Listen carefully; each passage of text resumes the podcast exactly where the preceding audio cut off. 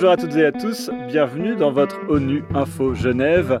Alexandre Carrette pour vous présenter votre journal d'information sur l'actualité de la semaine au sein de la Genève internationale. Dans cette édition, la place des organisations non gouvernementales au Conseil des droits de l'homme, la campagne Les 8 du mois Untelwirder de la CNUSED pour l'égalité des sexes, Travel Pass, une nouvelle application développée à Genève pour faciliter les voyages en cette période de pandémie, et le bilan du 59e stage d'études organisé par le Service de l'information des Nations Unies à Genève. Cette semaine, le Conseil des droits de l'homme a poursuivi ses travaux avec notamment l'adoption des rapports de pays de l'examen périodique universel. Le PU est un mécanisme important puisque les pays évaluent entre eux la protection et la promotion des droits de l'homme dans chacun des États membres de l'ONU. Partenaires importants de cet examen, les organisations non gouvernementales qui permettent de donner une analyse de terrain parfois différente de celle des représentants des États. Lydia Grigoreva, chargée de liaison avec les ONG aux Nations Unies à Genève, revient pour ONU Info Genève sur le rôle déterminant des organisations non gouvernementales dans les travaux du Conseil.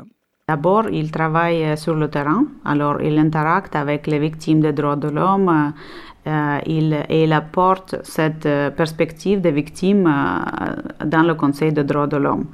Et ça, c'est quelque chose que la société civile peut faire et les délégations gouvernementales peut-être ne peuvent pas faire parce qu'ils ont les perspectives à eux. Et alors, c'est important que la voix des victimes des droits de l'homme apparaît aussi dans le Conseil des droits de l'homme.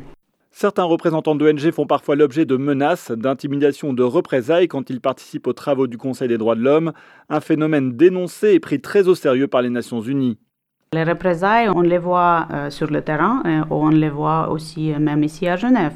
Il y a d'engagement de plusieurs acteurs pour travailler sur cette question, parce que les représailles sont très mauvais pour tout le système unisien. Si on n'a pas la voix de société civile parce qu'ils ont peur de s'engager avec le système, ça ne va pas apporter beaucoup de résultats parce que ce n'est pas assez d'avoir les voix des gouvernements seulement.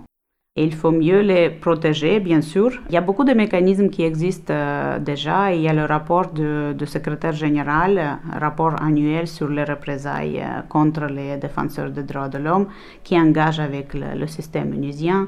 Il y a le rôle du président du Conseil qui euh, fait son plaidoyer avec les pays concernés cette pression de tous les côtés qui est très importante pour combattre euh, cette euh, maladie.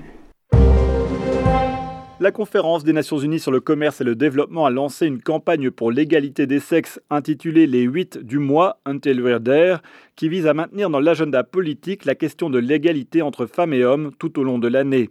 Isabelle Durand est la secrétaire générale par intérim de la CNUSED. Elle est venue cette semaine dans le studio d'ONU Info Genève pour présenter cette initiative. On ne peut pas dire que les choses soient complètement réglées et en même temps, il y a quand même des choses qui ont bougé dans la prise de conscience.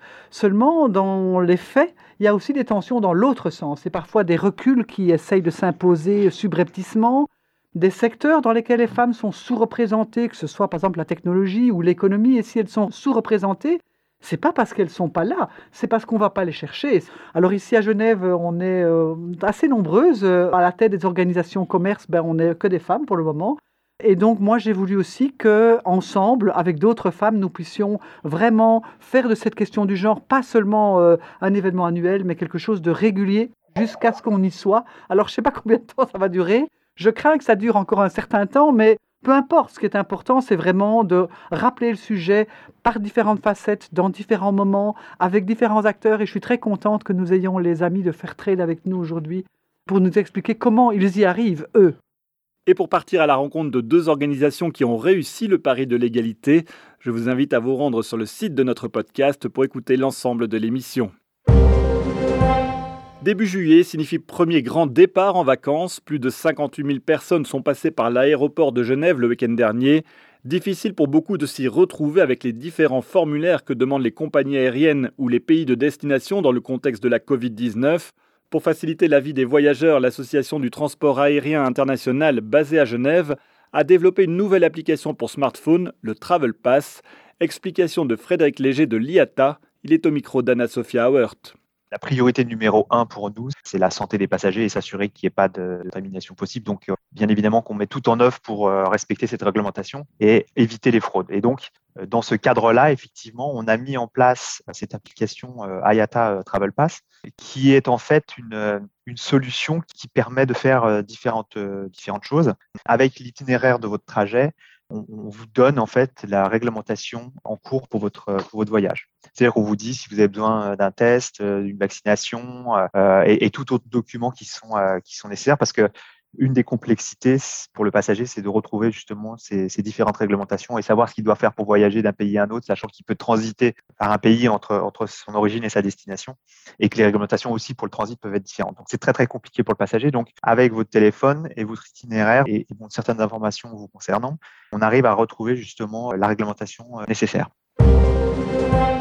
Le 59e stage d'études supérieures organisé par le Service de l'information des Nations Unies à Genève se termine ce vendredi. Depuis sa création, il a permis à des milliers d'étudiants du monde entier de parfaire leur connaissance de l'ONU et de la Genève internationale grâce à des exposés d'experts internationaux et des universitaires. Cette année, le thème du stage était Le monde post-Covid, réinitialisation, résilience et récupération.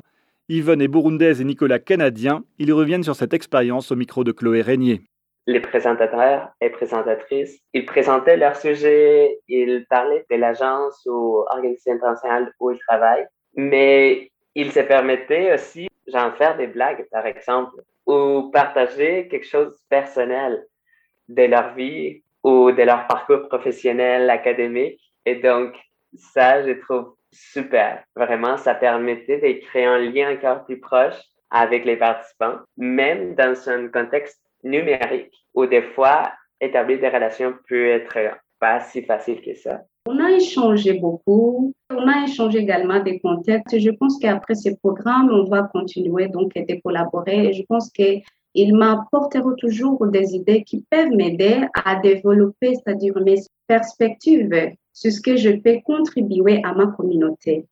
Et c'est la fin de cette édition. À la réalisation de ce podcast, il y avait François Soubiguer, à la préparation Anna-Sophia Hauert.